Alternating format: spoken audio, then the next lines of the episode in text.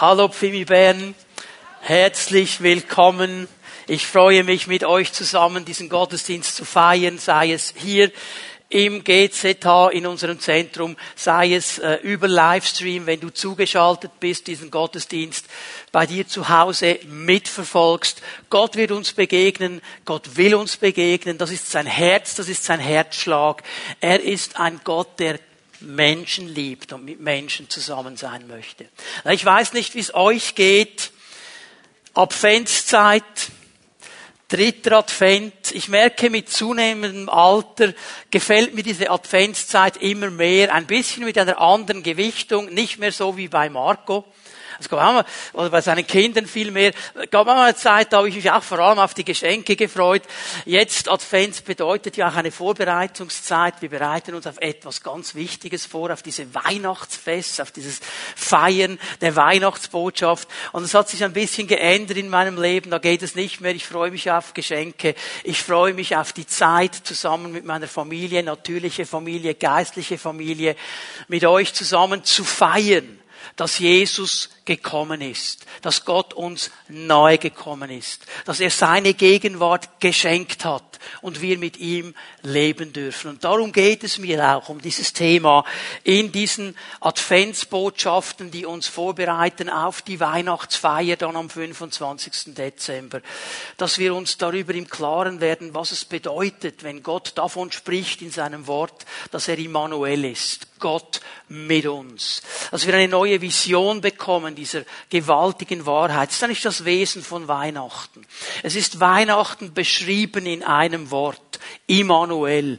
Gott will in unserer Nähe sein. Er will gegenwärtig sein. Er ist Mensch geworden, um uns zu begegnen und uns zurückzuholen, zurück einzuladen in seine Familie, in sein Haus. Er möchte Gemeinschaft haben mit uns dass wir hier getröstet werden, wenn wir vielleicht den Eindruck haben, boah, ich spüre das nicht, er ist so weit weg im Moment, äh, dass wir irgendwie diese Sicherheit auch bekommen, egal was geschieht, er ist eben immer da. Lass uns Matthäus aufschlagen, Matthäus 1, Vers 23, ich werde diesen einen Vers lesen.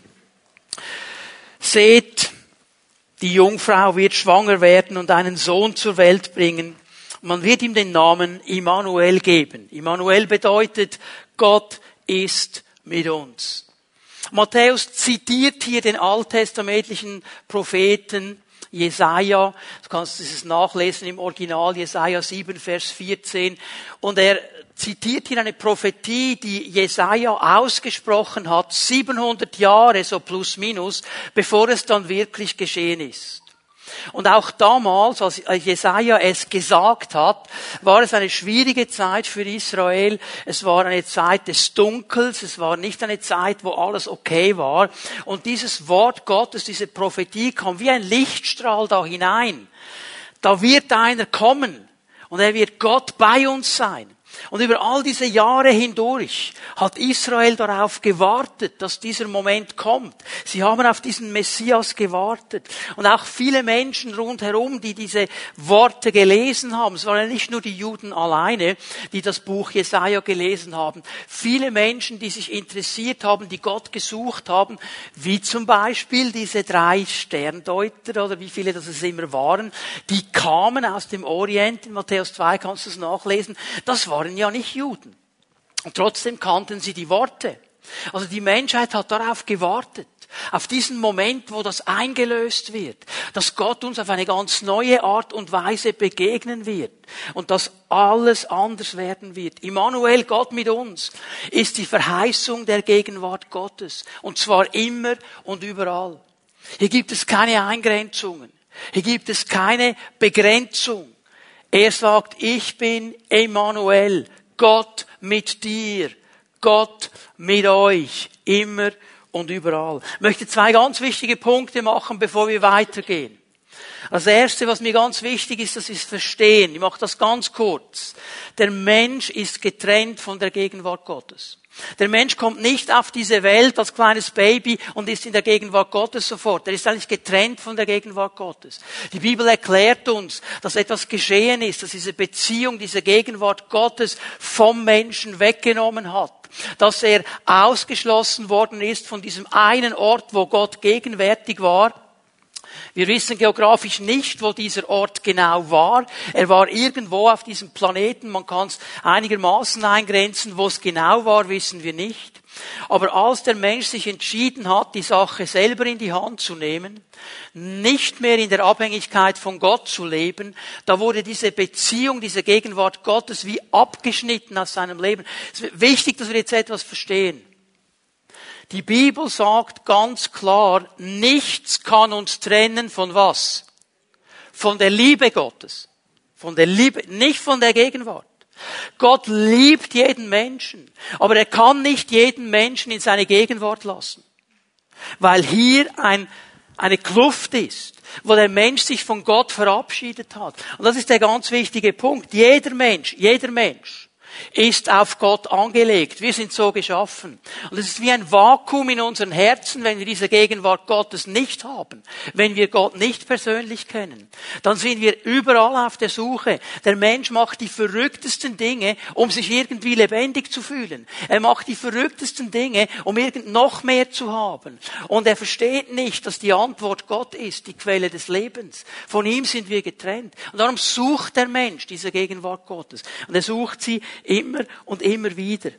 Gott kann dieses Vakuum füllen. Und wenn es dir so geht, wenn du sagst, boah, ja, ich bin auch auf der Suche und irgendwie komme ich nie an, Gott ist die Antwort. Und es braucht hier eine Entscheidung. Das wird dir nicht in die Wiege gelegt. Da kannst du nicht irgendwie abstützen auf irgendwelche Verwandten, die Gott gut kennen und sagen, die kennen ihn, die nehmen mich gleich mit. Das wird so nicht funktionieren. Es braucht eine klare Entscheidung. Das macht die Bibel immer und immer wieder klar. Denn nur ein Beispiel, Lukas 15, kannst du es nachlesen. Jesus illustriert es in einem Gleichnis, das Gleichnis des verlorenen Sohnes, der alles gehabt hat, der in dieser Gegenwart des Vaters lebte, der sich aber entschieden hat, aus dieser Gegenwart wegzugehen, die Dinge selber in die Hand zu nehmen. Das ist übrigens das, was die Bibel Sünde nennt. Zielverfehlung die Sache selber in die Hand zu nehmen, wegzugehen von Gott. Und dann landet er irgendwo in einem fremden Land und landet am Schluss im Schweinestall. Und da an diesem absoluten Tiefpunkt seines Lebens denkt er darüber nach, was er gehabt hat im Hause seines Vaters. Und dann macht er etwas ganz Wichtiges. Alleine das darüber nachdenken, alleine das Erkennen, ich habe einen Fehler gemacht, hat noch gar nichts verändert. Erst in dem Moment, wo er aufgestanden ist und gesagt hat, und jetzt gehe ich zurück zu meinem Vater. Ich gehe zurück zu ihm. Und ich bitte ihn um Vergebung. Und ich gebe meine Schuld zu, meinen Fehler zu und hat sich auf den Weg gemacht. Und der Vater hat auf ihn gewartet und hat nur darauf gewartet, ihn in die Arme zu schließen und wieder in seine Gegenwart aufzunehmen. So wenn es dir genau so geht, dann triff heute Morgen eine Entscheidung. Der Vater wartet auf dich. Lad ihn ein in dein Leben. Sag ihm, hey, hier sind Dinge in meinem Leben, Vater, die sind nicht in Ordnung vor dir und vor den Menschen. Bitte vergib mir und nimm mich wieder auf. Und dann, wenn wir das gemacht haben, und ich weiß, viele von uns haben das bereits gemacht, du hast diese Entscheidung getroffen, dann gilt es zu lernen, in der Gegenwart Gottes zu leben immer wieder vorwärts zu gehen in dieser Gegenwart Gottes. Und ich merke in meinem Leben, und ich weiß, es geht ganz vielen von uns genauso, wie schwierig das das ist. Wenn alles okay ist, wenn alles gut läuft, wenn keine Probleme da sind, ja, dann merke ich, dass Gott hier ist und denke, ja, die Gegenwart Gottes so genial, so cool, dann ist das gar kein großes Problem. Aber wenn die Widerstände da sind, wenn die Kämpfe da sind, wenn ich denke, boah, alles um mich herum steht auf dem Kopf, ich spüre nichts von der Gegenwart Gottes, dann fange ich an zu kämpfen.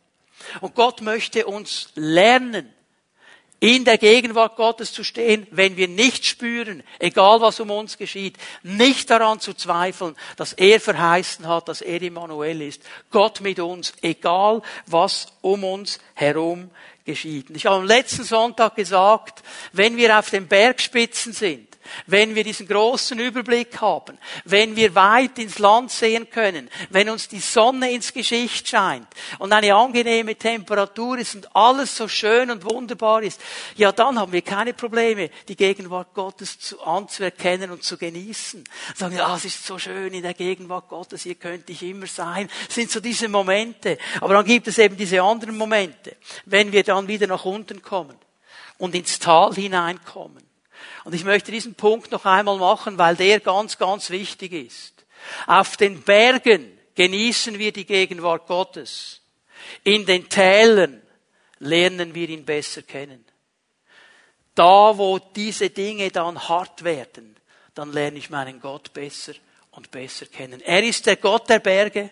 Er ist der Gott der Täler und er ist noch etwas, und das möchte ich euch heute Morgen zeigen. Wir werden miteinander eine historische Erzählung aus dem Alten Testament uns genauer ansehen. Wenn ich von einer historischen Erzählung spreche, dann meine ich Folgendes. Man hat auch den Eindruck, ja, so diese Geschichten aus dem Alten Testament, das sind so wie Geschichten, die wir sonst noch kennen. Ich rede nicht von Geschichten, ich rede von einer historischen Erzählung. Das, was wir uns hier anschauen, ist wahr, weil es in der Bibel Bibel steht und es ist in echt so geschehen. Das hören die Fimi-Kids jeden Sonntag. Es ist wahr, weil es in der Bibel steht und es ist in echt so geschehen. So das, was wir uns anschauen, das ist in echt so passiert. Und es geht hier um Immanuel, Gott mit uns, nicht nur auf den Bergen, nicht nur in den Tälern, sondern auch dann, wenn ich in einer Wüste bin wenn ich in der Wildnis des Lebens bin, wenn die Dinge ganz rau werden. Er ist Immanuel. Wir werden hineinschauen in das Leben eines ganz bekannten Mannes. Elia ist sein Name, ein ganz starker Prophet Gottes, ein Mann Gottes, der vorwärts gegangen ist in der Kraft Gottes.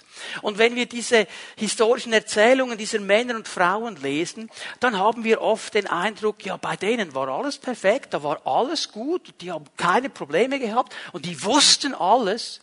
Aber dieser Elia, und das werde ich euch zeigen heute Morgen, der musste ein Prinzip lernen, das wir auch lernen müssen.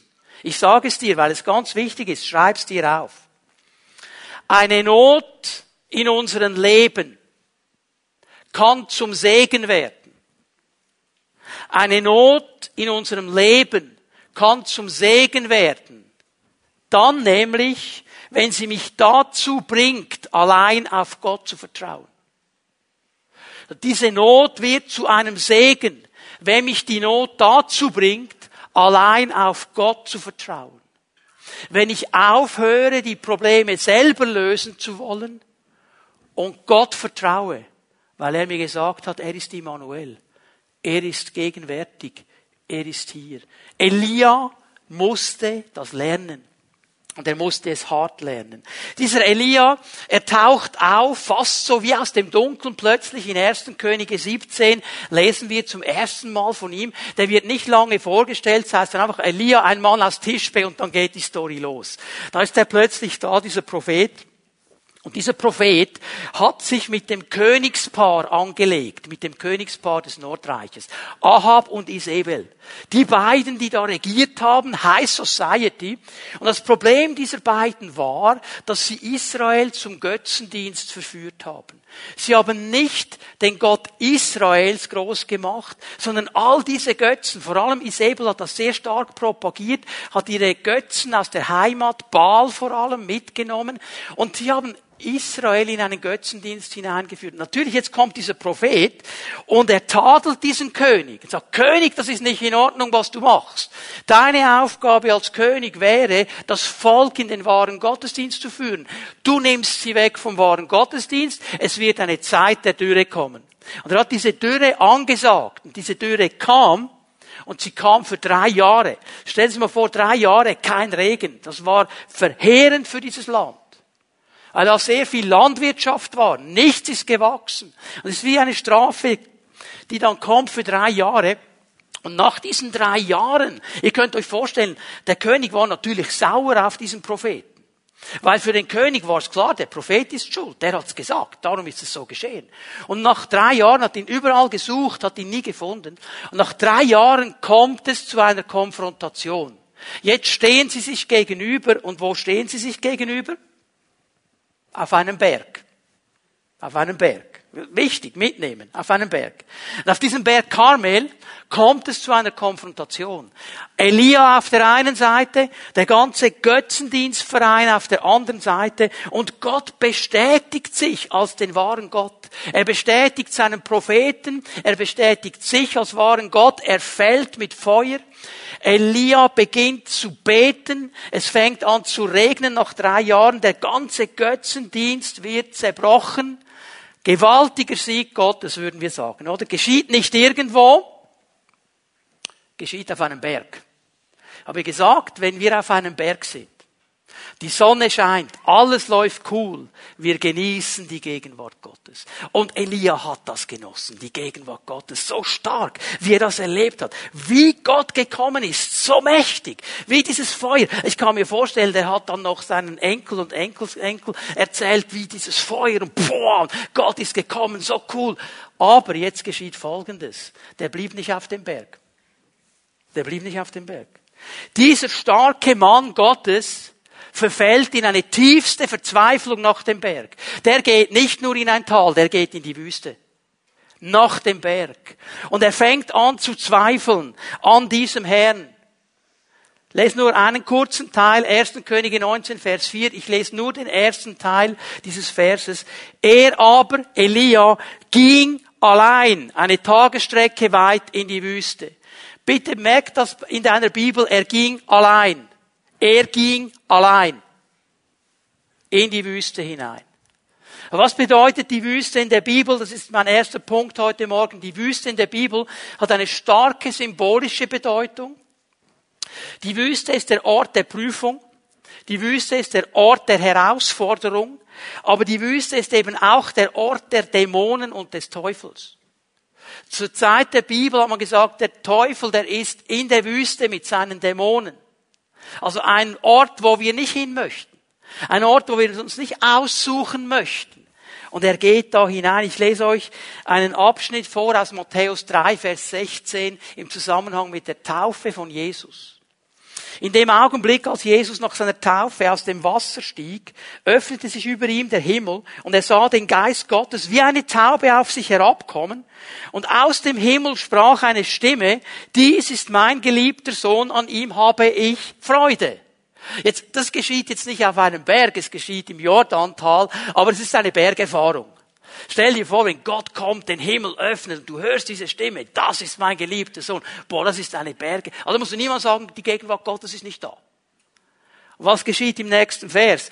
Danach wurde Jesus vom Geist Gottes in die Wüste geführt. Ah, jetzt geht er an den gleichen Ort in die Wüste. Unterschied, er geht nicht aus eigenen Stücken da hinein, er wird geführt. Das ist ein Unterschied zu Elia hier. Aber er landet an diesem Ort und was geschieht in der Wüste? Weil er dort vom Teufel versucht werden sollte. Jesus erlebt nach diesem Bergerlebnis, nach diesem Bergerfahrung der Gegenwart Gottes, erlebte die Herausforderung, die Prüfung, die Versuchung in der Wüste. Also die Wüste ist der Ort der Prüfung, der Herausforderung und der Versuchung. Sogar Jesus hat das erlebt. Nach den Bergspitzen kommt eine Wüste.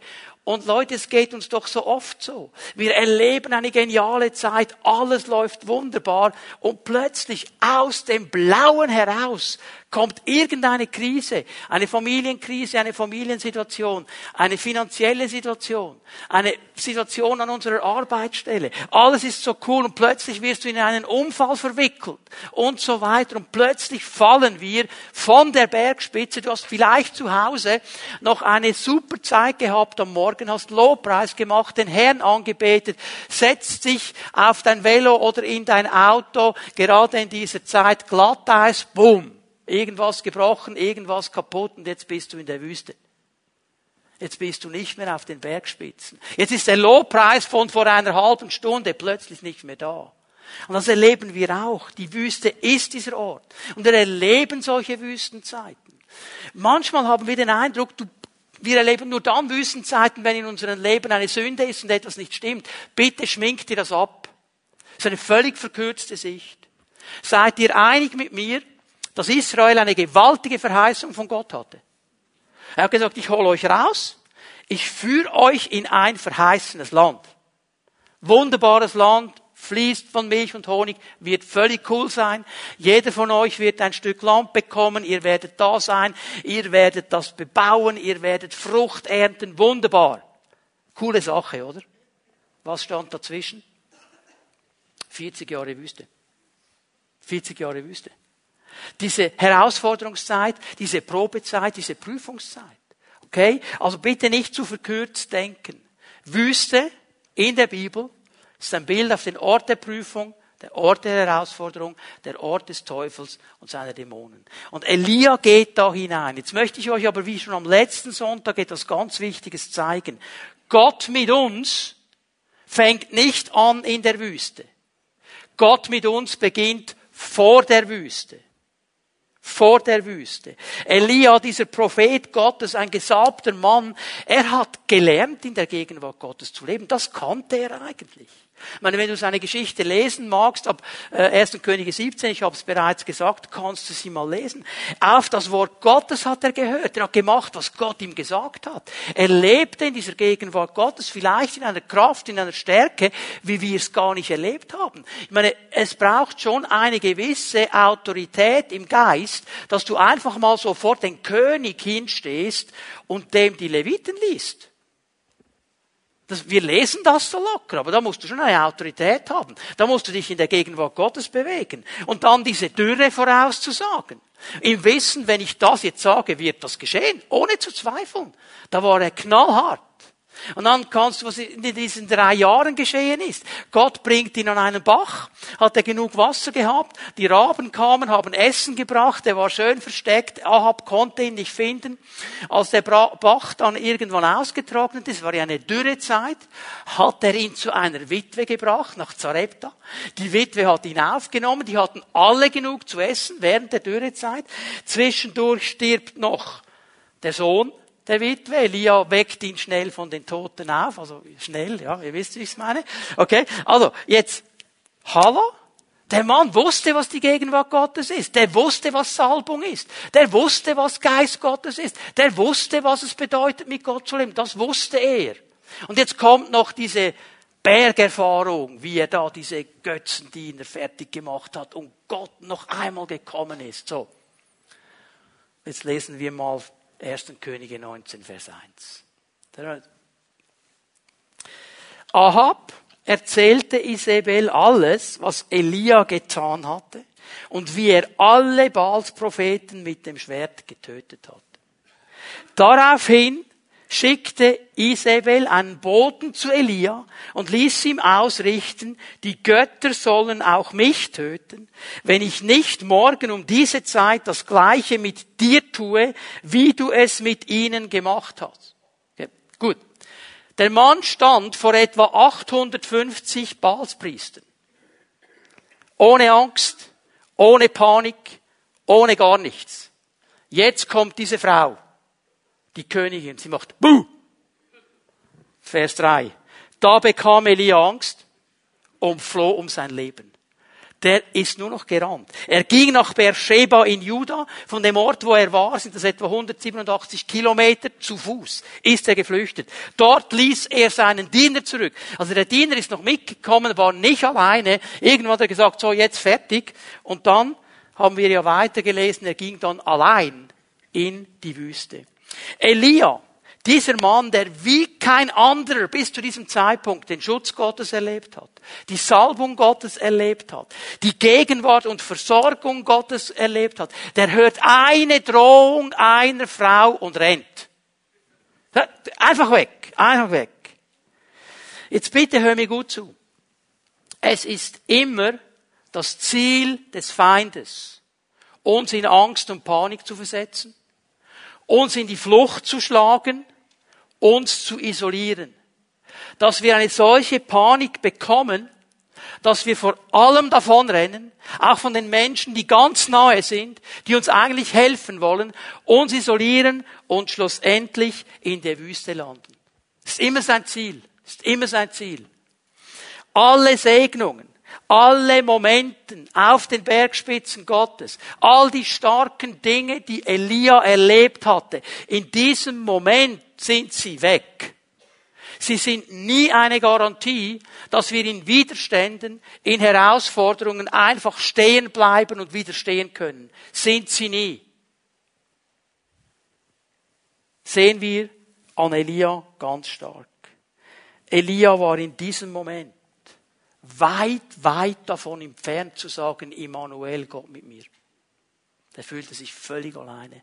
Und weißt du, was mir so einfach klar geworden ist? Gerade in den letzten beiden Jahren, seit wir, seit wir mit diesem Coronavirus zu kämpfen haben, auch in unserem Land, geht es ganz vielen Nachfolgern Jesu genauso. Da kommt wieder eine neue Meldung, so ein Buh, und Panik. Wir isolieren uns, wir gehen weg, wir suchen nicht mehr Gemeinschaft. Ich sage jetzt nicht, hey, wirf das alles hinter dich und such nur noch Gemeinschaft. Wir haben Masken an, wir waschen uns die Hände, wir schauen auf den Abstand. Aber weißt du was, wir brauchen einander. Wir brauchen einander. Und wenn uns das Teil nur noch Angst macht und wir uns isolieren, dann sind wir an einem ähnlichen Ort wie dieser gute Mann, der so viel erlebt hat mit Gott. Und ich bete darum, dass wir gerade in dieser Zeit nicht aufhören daran festzuhalten, er ist Immanuel, Gott mit uns. Und nicht daran fest, äh, nicht aufhören daran festzuhalten, dass wir einander brauchen, weil wir es alleine nicht schaffen. Er lässt seinen Diener zurück. Der letzte, der noch bei ihm war, lässt er zurück und er geht allein in diese Wüste. Schau mal, was jetzt weiter passiert. Gott mit uns, Immanuel, in der Wüste. Noch einmal Vers 4. Er aber, Elia, ging alleine eine Tagesstrecke weit in die Wüste. Schließlich, jetzt ist er ganz alleine, sank er unter einen Ginsterstrauch nieder, der dort stand und wollte nur noch sterben. Ich habe genug, Herr, sagt er. Nimm mein Leben, denn ich bin nicht besser als meine Vorfahren. Dann legte er sich hin und schlief unter dem Strauch ein. Der Mann ist am absoluten Tiefpunkt seines Lebens angelangt. Bei diesem Mann geht nichts mehr, der will nur noch sterben. Der hat keine Lebenskraft mehr, keine Lebensfreude mehr. All das, was er erlebt hat, Totenauferweckung, Versorgung, Feuer fällt vom Himmel, er betet, der Himmel öffnet sich, Regen kommt, kannst du vergessen, sagt, ich will nur noch sterben. Wer bin ich eigentlich? Die Drohung, diese eine Sache, das war eine Sache zu viel. Wir sagen so schön, es gibt diesen Tropfen, der das Fass zum Überlaufen bringt. Und das ist bei ihm geschehen. Das war jetzt einfach zu viel. Jetzt ging es nicht mehr.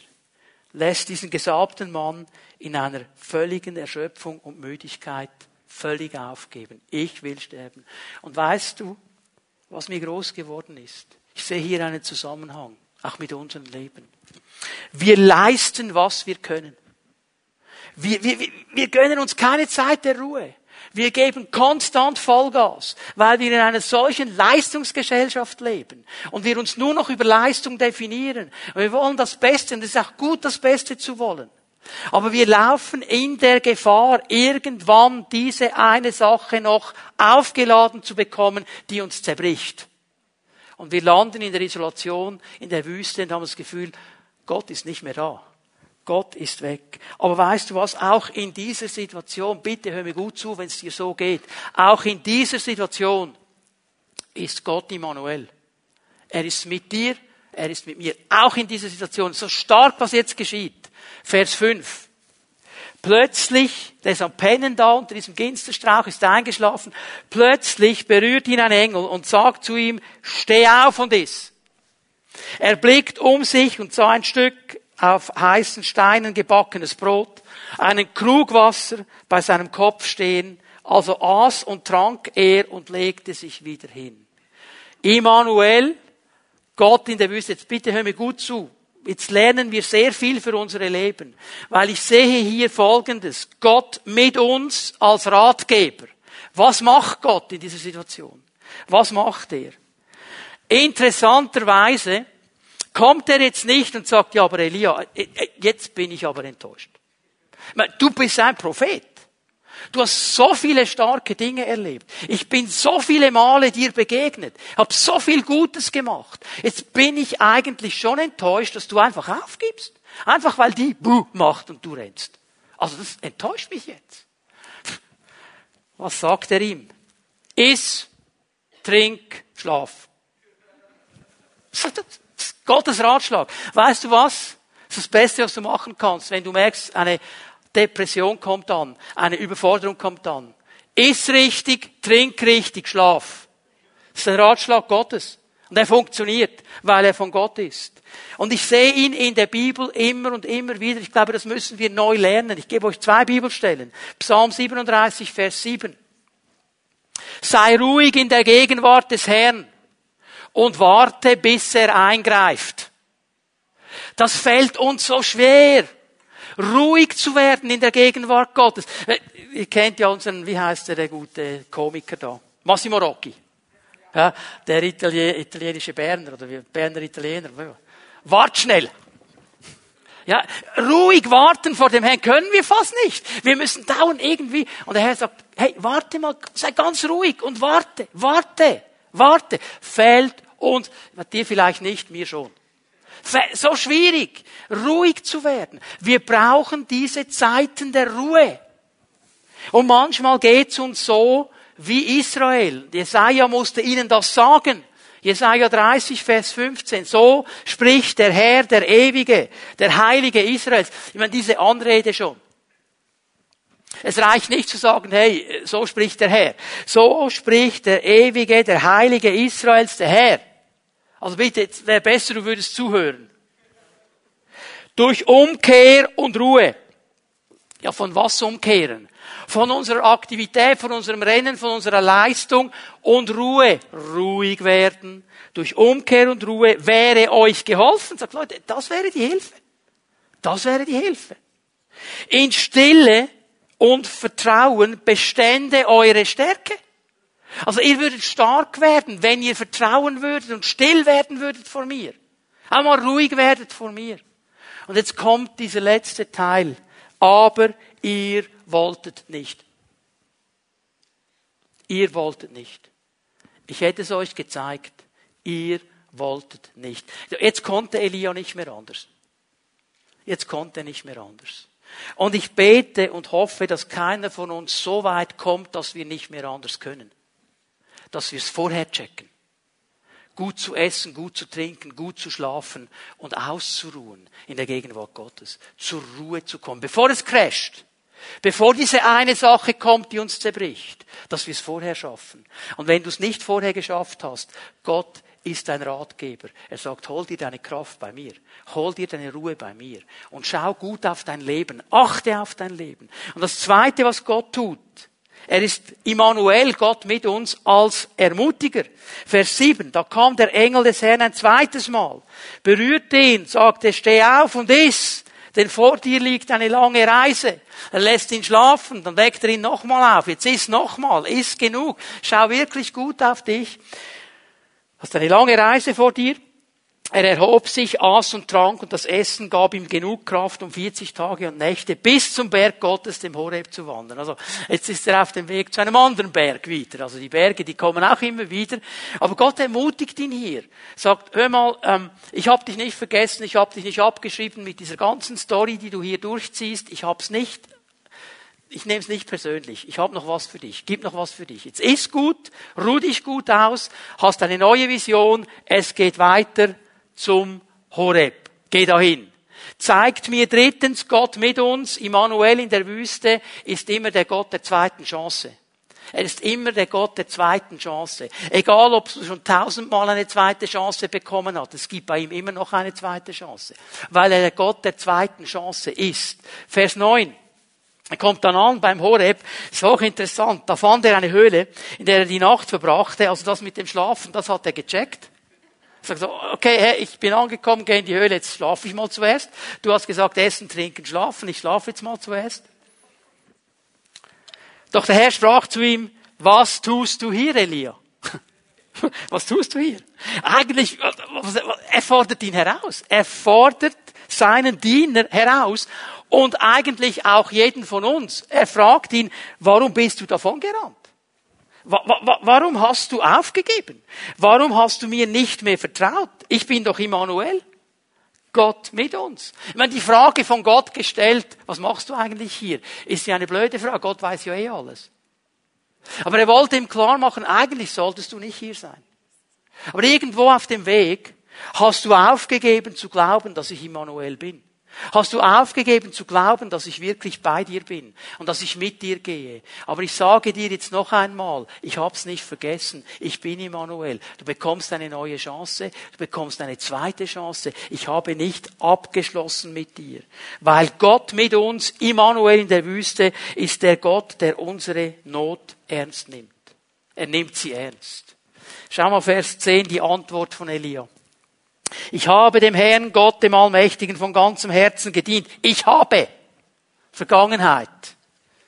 Denn die Israeliten haben ihren Bund mit dir gebrochen, deine Altäre niedergerissen, deine Propheten getötet. Ich allein bin übrig geblieben und jetzt wollen sie auch mich umbringen.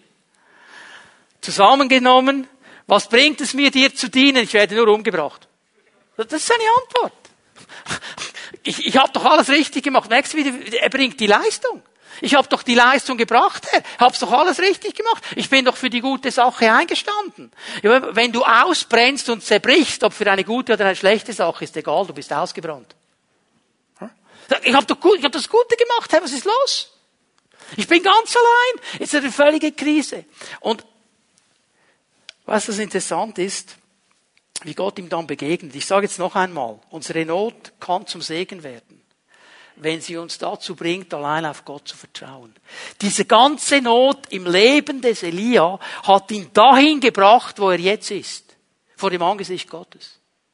Und wird ihn dazu bringen, wie wir gleich sehen werden, wieder allein auf Gott zu vertrauen. Er hat diese Lektion angenommen und er hat sie gut umgesetzt. Jetzt ist Elia da, wo er immer hätte sein sollen, in der Gegenwart Gottes. Da hätte er immer sein sollen. Das wäre immer das Ziel Gottes gewesen. Auch in dieser Situation der Herausforderung. Auch in dieser Situation, wo Isabel kommt. Dass er gesagt hätte, nein, Gott ist mit mir. Immanuel. Wir haben es heute Morgen in einem Lied gesungen. Du bist mein Schutzherr. Du bist Immanuel. Ich bin geschützt mit dir. Aber er lässt sich in diese Angst hineinnehmen. Er lässt sich in diese Panik hineingehen. Und jetzt geschieht Folgendes. Gott mit uns, Immanuel, über die Wüste hinaus. Er lebt auf diesem Berg Horeb eine neue Erfahrung mit Gott, eine neue Begegnung mit Gott. Er erlebt diese Gegenwart Gottes wieder ganz neu und das gibt ihm die Vision weiterzugehen, um vorwärts zu gehen und zu tun, was Gott von ihm will. Vers 11. Da sprach der Herr zu ihm, geh hinaus, stell dich auf den Berg vor den Herrn, denn der Herr wird vorübergehen. Ich weiß nicht, stell dir das mal vor wenn Gott dir das sagen würde. Also so, so, so ganz glasklar, ohne jeden Zweifel. Du weißt, dass du weißt, dass du weißt, dass du weißt, dass du weißt, das hat Gott jetzt gesagt. Er sagt, geh vor deine Haustür, ich werde vorüberziehen. Ha? Mit was für einer Erwartung gehst du vor die Haustür? Was ist deine Erwartung? Was erwartest du? Zuerst kam ein heftiger Sturm, der die Berge teilte und die Felsen zerschlug vor dem Herrn. Und wir würden sagen, das muss der Herr sein. Also der Herr ist so gewaltig, der ist so stark, dass angemessene Manifestation ist dieser Sturm. Der Berge zerteilt, muss der Herr sein. Ich denke, genauso ist es Elia auch gegangen. Doch der Herr war nicht im Sturm. Nach dem Sturm bebte die Erde. Okay, sagen wir, ah, ah, okay, Erdbeben, auch nicht schlecht. Auch ziemlich stark. Da muss Gott hier sein. Der Herr war nicht im Erdbeben. Nach dem Erdbeben kam ein Feuer. Was hat er erlebt auf dem Berg Karmel? Gott ist der Gott, der mit Feuer antwortet. Gott ist nicht im Feuer. Und nach dem Feuer ertönte ein leises Säuseln. Eigentlich müsste man es übersetzen mit einem Flüstern. Und Elia merkt, jetzt kommt Gott. Und er kommt so ganz anders, als Elia und wir uns das vorstellen.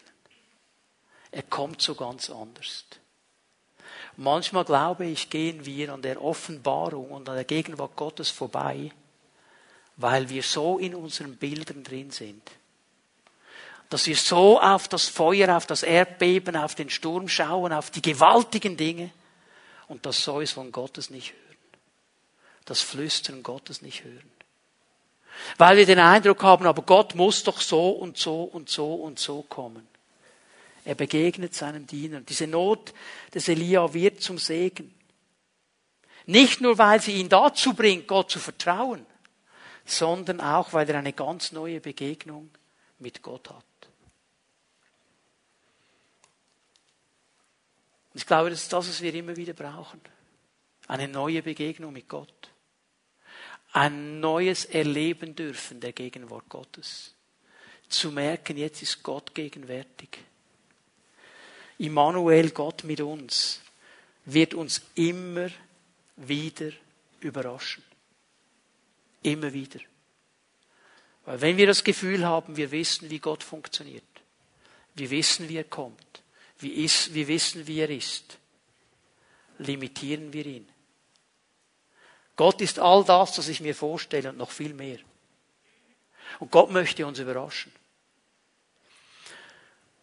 Ich glaube, einer der wichtigsten Momente in dieser ganzen historischen Erzählung ist, dass Gott uns klar macht, ich will dich überraschen. Ich komme nicht so, wie du das willst, aber ich komme so, dass du es verstehst. Ich komme so, dass in deinem Leben etwas freigesetzt wird, das dir für die nächste Etappe hilft, das dich vorwärts bringt, das dich über die Wüste hinaus wieder in meine Gegenwart bringt und da bleiben lässt. Immanuel, Gott mit uns, nicht nur im Außergewöhnlichen, nicht nur im Übernatürlichen, sondern im ganz Gewöhnlichen. Flüstern ist etwas ganz Gewöhnliches. Das erleben wir immer wieder. Ich weiß nicht, wie es du hast, aber wenn dein Ehepartner kommt und dir sagst, hey, darf ich dir etwas ins Ohr flüstern? Ja, dann mache ich ganz große Ohren. Aber ich weiß, jetzt kommt was Gutes. Weil, ähm, wenn sie mir was nicht Gutes sagen müssen, müssen sie nicht flüstern.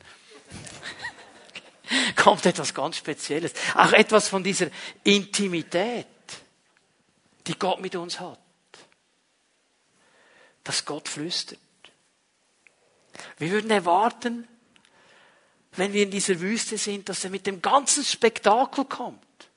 Mit dem ganzen übernatürlichen, riesigen, allmächtigen. Um uns klar zu machen, ich bin auch in der Wüste da. Und Gott entscheidet sich zu flüstern. Er entscheidet sich zu flüstern. Weißt du, was mir so groß geworden ist? Es zeigt uns das Herz Gottes. Weil eine zweite Sache des Flüsterns ist nämlich, wenn du nicht neu bist, hörst du es nicht. Und er möchte neu sein. Wenn er sagt, ich bin Immanuel, Gott mit dir, Gott mit uns, dann sagt er nicht, ich bin irgendwo fünf Kilometer weg und mit dem Feldstecher siehst du mich ganz knapp. Dann will er ganz nah sein. So nah, dass wir sein Flüstern hören. Es bedeutet, dass wir innerlich offen sein sollen für dieses Reden Gottes. Und was es mir auch klar geworden ist, es hat zu tun mit seiner Autorität. Wenn du auf dem Thron sitzt und du weißt, du bist der König aller Könige, du hast alle Macht, alle Kraft, alle Autorität, musst du nicht schreien. Musst du nicht schreien. Weil du weißt, was ich jetzt sage, und auch wenn ich es flüstere, wird es genauso geschehen. Das ist eine Autorität. Der Teufel, er schreit uns dauernd an mit seiner Lüge, mit seiner Panikmache, mit all diesen Dingen, die uns wegziehen wollen von Gott. Er schreit uns an. Und manchmal habe ich so diesen Verdacht, dass wir so fixiert auf die Schreierei des Feindes sind, dass wir das Flüstern des Herrn nicht mehr hören. Dass wir nur schon Panik bekommen, wenn der losschreit. Wir hören nicht mal zu, was er sagt, aber es reicht schon, um Panik zu machen. Und neben dran steht Gott und sagt, pss, hey, hör mal, ich habe etwas für dich. Das stimmt nicht, was der sagt. Das ist eine Lüge. Du musst keine Panik bekommen. Ich bin hier. Ich bin Immanuel. Und er flüstert uns das zu. Weil er nicht schreien muss. Weil er weiß, er hat die Wahrheit. Weil er uns beschenken möchte mit seiner Gegenwart. Ich weiß nicht, wo du stehst im Moment. Vielleicht gehst du durch ein Tal, vielleicht bist du mitten in einer Wüste. Aber ich sage dir, Gott hat dich nicht vergessen. Gott weiß, wo du bist. Genauso wie er wusste, wo Elia liegt. Es gibt ja viele Günstersträuche in der Wüste. Er wusste genau, wo er liegt. Und hat den Engel ans richtige Ort gesandt. Weiß er, wo du bist. Und er wird dir begegnen, wenn du bereit bist. Und es sind Menschen hier heute Morgen, du sagst, in meinem Leben ist so viel schiefgelaufen. Gott hat mich abgeschrieben. Und er sagt dir, ich habe dich nicht abgeschrieben, ich habe Elia nicht abgeschrieben, ich habe dich nicht abgeschrieben. Ich bin der Gott der zweiten Chance.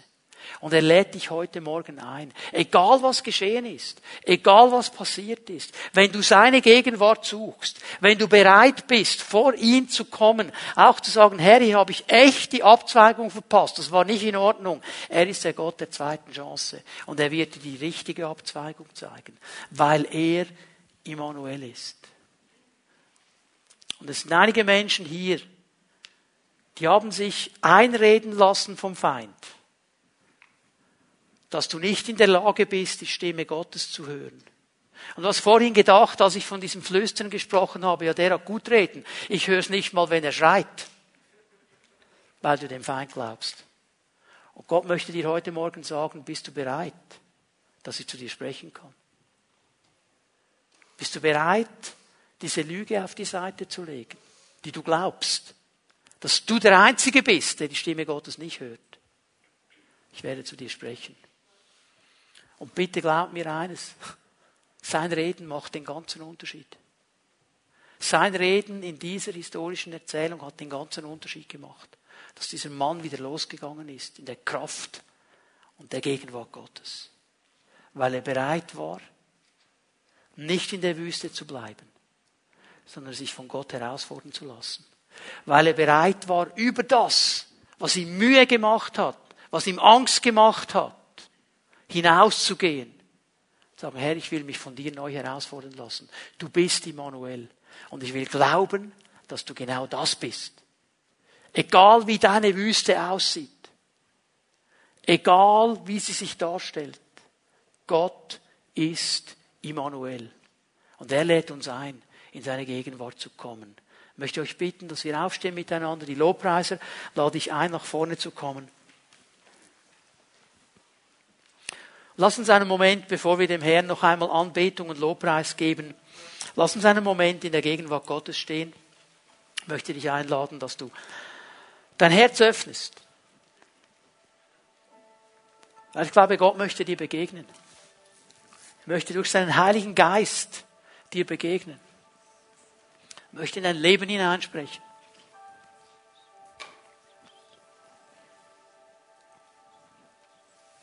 Und lass es einfach zu. Hör gut hin, was Gott dir heute Morgen zuflüstert. Ich möchte dich ermutigen und ich möchte dich einladen. Komm heute Morgen in die Gegenwart Gottes. Stell dich vor ihn. Er ist hier. Er ist in unserer Mitte. Und er möchte dir begegnen. Wenn du merkst, hier sind so viele Dinge in meinem Leben, da habe ich einfach diesem Schreien des Feindes geglaubt.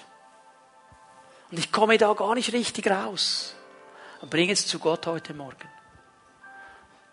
Sag ihm, Herr, hier sind all diese Dinge, dass ich nie genüge, dass es bei mir nie funktionieren wird, dass alle anderen gesegnet werden, nur ich nicht, dass ich nie gesund werden kann, dass ich nie einen guten Job bekommen kann, dass ich nie einen guten Ehemann, eine gute Ehefrau bekommen kann, dass es in meiner Ehe nie gut laufen wird, dass meine Kinder nie gut rauskommen. All diese Dinge, die der Feind uns immer wieder zurufen will und uns fertig machen will, gib sie heute Morgen dem Herrn. Sag, Herr, ich gebe sie dir. Und ich lade dich ein, dass du kommst in diese Situation hinein, dass du Immanuel bist, in diesem Tal, in dieser Wüste. Ich will diese Lügen nicht mehr glauben. Ich will auf dein Reden hören.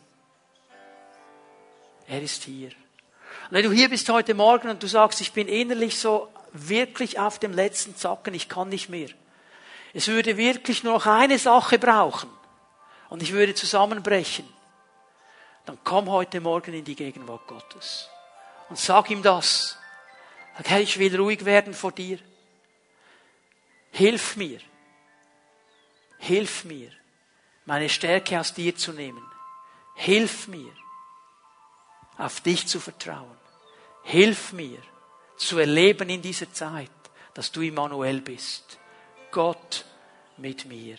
Er ist hier und er möchte dir begegnen. Ich lade Fimiet Home-Leiterinnen und Leiter ein, nach vorne zu kommen. Darf ich euch bitten, dass ihr gleich hier nach vorne kommt?